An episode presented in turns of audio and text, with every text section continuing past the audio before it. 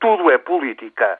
E os tumultos no Cairo, em Suez, em Port Said, em Alexandria, mostram bem como será longo e tortuoso o caminho que o Egito ainda terá de percorrer até algum grupo se conseguir impor.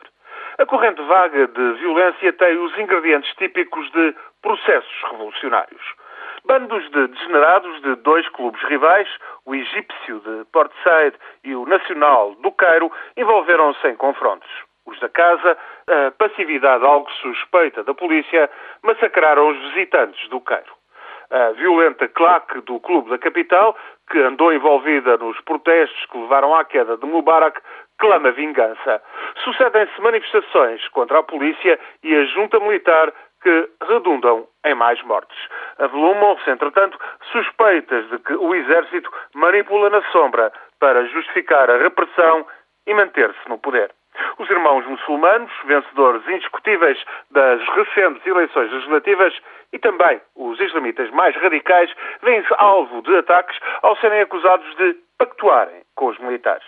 Os islamitas, seguros de forte apoio popular, estão mesmo assim dispostos a aguentar até às eleições presidenciais de junho para reforçarem posições e acabarem a negociar a imposição de força com a junta militar.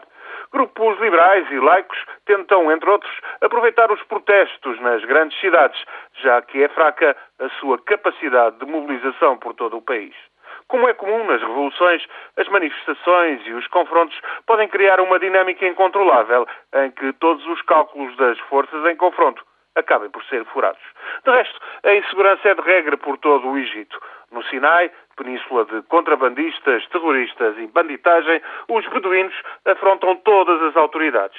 Enquanto do delta do Nilo às terras mais a sul, o poder repressivo e muito opressivo do Estado é posto em causa no meio de grande desordem e degradação económica. O Egito, o maior país árabe, está em plena revolução, seja num campo de futebol, num mercado, numa igreja copta ou numa mesquita, pretextos não faltam para o confronto e a violência.